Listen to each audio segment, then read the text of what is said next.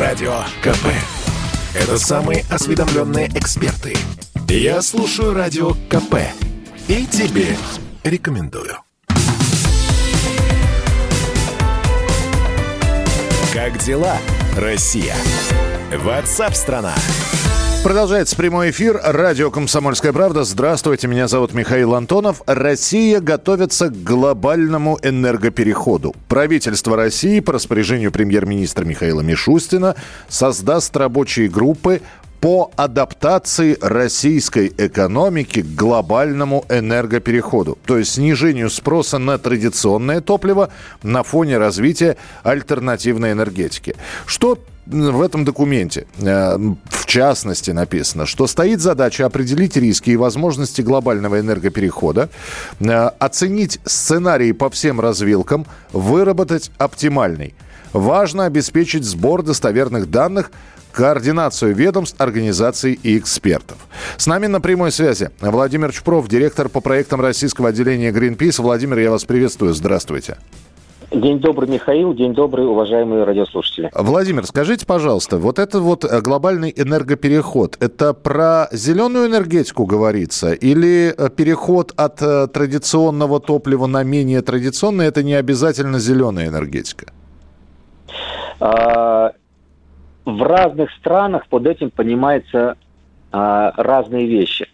А, с точки зрения общественных экологических организаций энергопереход должен быть зеленым, ну, условно. Uh-huh. Это а, должны быть не просто технологии, которые спасают климат, ну, переход на ветряки, на солнечные станции, а, при этом мы закрываем угольные там а, станции и переходим с а, бензиновых двигателей на электрокары и электротягу общественного транспорта. Но при этом э, мы также помним, что, допустим, э, атомная генерация э, не является, она является низкоуглеродной, но она является э, рискованной с других точек зрения. Ну или, допустим, крупные гидроэлектростанции, которые, да, они э, гораздо меньше климатический след оставляют а, по сравнению с теми же угольными станциями, но они требуют затопления огромных площадей, то есть несут другой экологический вред.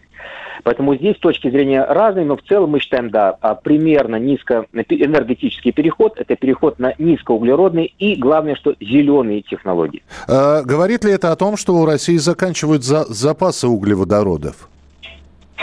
А, действительно, по углеводородам а, ситуация непростая, и это, наверное, главный драйвер, который сейчас заставляет двигаться и наше российское правительство в том числе.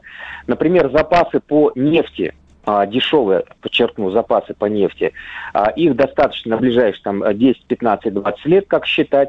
А, конечно же, есть а, тяжелая нефть, есть сланцевая нефть, есть нефть арктического шельфа, но это настолько дорогая история, что тут, конечно же, легче включить ветряки, дешевле. Mm-hmm. Что касается газа, ситуация а, здесь более такая спокойная с экономической точки зрения, то есть того газа, который под своим давлением может выходить из-под земли, можем его подавать, э, подавать на экспорт, его хватит там уже на 40-60 лет при нынешнем потреблении.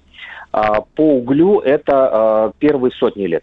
Но уголь мы а, не берем, потому что мы видим, как задыхается Кузбасс, Красноярск, те, кому не посчастливилось оказаться в кольце угольных теплоэлектростанций.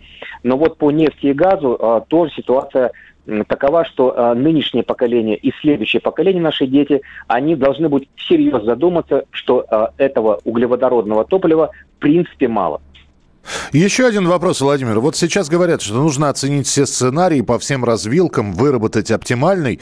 А казалось бы, чего проще? Смотрим на энергопереходы других стран, э, берем самый успешный и, э, знаете, по-мичурински прививаем этот метод на нашу территорию. Да, Михаил, я понимаю иронию в вашем вопросе, но он действительно серьезный. Конечно же, мы не сможем пойти просто по пути Германии или Японии. У нас слишком а, разные а, стартовые позиции. Ну, во-первых, мы энергоэкспортеры по нефти и газу, по ископаемым топливам. Во-вторых, у нас инфраструктура, которая во многом заточена на добычу как раз вот этих полезных ископаемых, и наша модель экономики зиждется на нефти, газа, долларах. Ну, так получилось традиционно. Угу. Что это означает? Что мы не сможем а, закрыть в два счета а, те города, которые создавались в советский период как раз для а, добычи газа и нефти. Там Усинск, Воркута, Нефтеюганск, Кузбасс, Новокузнецк. Это миллионы людей, которые а, должны, ну, скажем так, пережить этот энергопереход без больших потерь для себя и для своих а, близких и будущих поколений. Поэтому, а, когда говорится о развилках, конечно, я понимаю, что Мишустин говорит. Какая развилка? развилка? Что делать с а, моногородами, такими как Воркута, Инта, а, Новокузнецк? Что делать в перспективе через 10-20 лет с такими городами, как Усинск, Нефтеюганск? Куда, куда их направить? А, и вот эти вот развилки, они, конечно же, развил, которых нет у Японии, у Германии, допустим, да, угу. они не так жестко стоят в США, у них тоже много нефти, э, газа, но у них это не так все жестко. А у нас вот эти развилки, к сожалению или к счастью, а, есть, и правительству нужно делать. Еще одна развилка, которая очень отличает нас от других стран, это традиционно, это советское наследие, традиционно низкие тарифы на энергию. Конечно же, с социальной точки зрения это хорошо, это доступ к э, энергоресурсам, но с другой стороны не забываем, что за все нужно платить. И те, кто производит электричество, подает тепло в наши дома, они должны а, иметь достаточно средств для того, чтобы хотя бы поддерживать в безаварийном состоянии все эти а, трубопроводы и котлы что у нас а, сейчас идет хроническое недофинансирование всего этого, и в какую-нибудь зиму, в день в Якутске все это ломается, и страдают все, и потребители энергии, и производители энергии.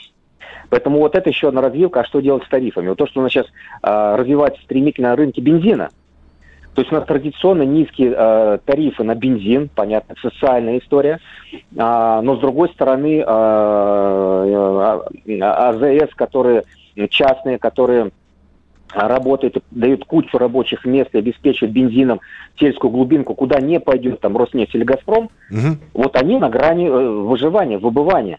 А весь бензин идет как бы э, куда? На дорогие премиальные рынки Евросоюза, наш бензин. Хорошо, Владимир, еще вот, один вот вопрос. Еще да, еще один вопрос, который очень важен. А как насчет критики э, и солнечной энергетики, э, когда критикуют, говорят, что, в общем-то, замена так себе. И ветряки вот эти вот, все зависит от территории. Где-то они успешные, а где-то не развиваются совсем.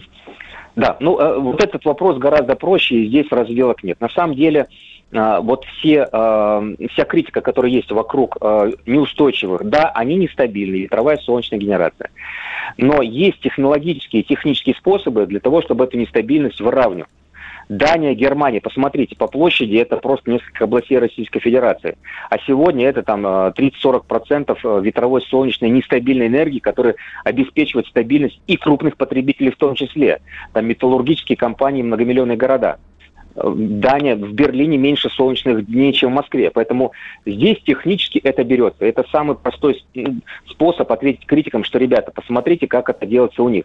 Кстати, вот часто говорят, в Техасе был блокаут, потому что рухнули ветряки. Вот пользуясь случаем, этого не было первыми рухнули сети, обветшавшие в Штатах, потому что у них полный швах с этим, да, uh-huh. и НПЗ, которые замерзли. И ветряки там в третий, четвертый порядок рухнули, они до конца держали напряжение в сети. Вот просто им спасибо надо сказать, потому что газа просто нет, не было, потому что НПЗ замерз. Ну, давайте мы а поглядим, а... да, как вот это вот предложение, распоряжение, точнее, не предложение, а именно распоряжение премьер-министра а, будет адаптироваться к нашей экономике. Да, а, да. И будем встречаться в эфире. Спасибо большое. Владимир Чупров, директор по проектам российского отделения Гринписа, был у нас на радио «Комсомольская правда». Радио КП. Это корреспонденты в 400 городах России. От Южно-Сахалинска до Калининграда. Я слушаю Радио КП и тебе рекомендую.